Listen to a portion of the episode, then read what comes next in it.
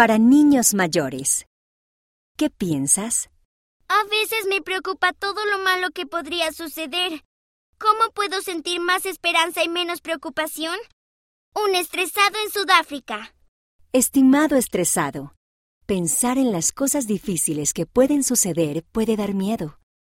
Pero también pueden suceder cosas buenas en el futuro. Habla con alguien sobre tus temores. Quizás lleguen momentos difíciles, pero pase lo que pase, tu Padre Celestial te ama y siempre puede estar contigo. Nos esperan cosas buenas. Amigos. Acojamos el futuro con fe. Russell M. Nelson. Acoger el futuro con fe. Liaona, noviembre de 2020, página 76.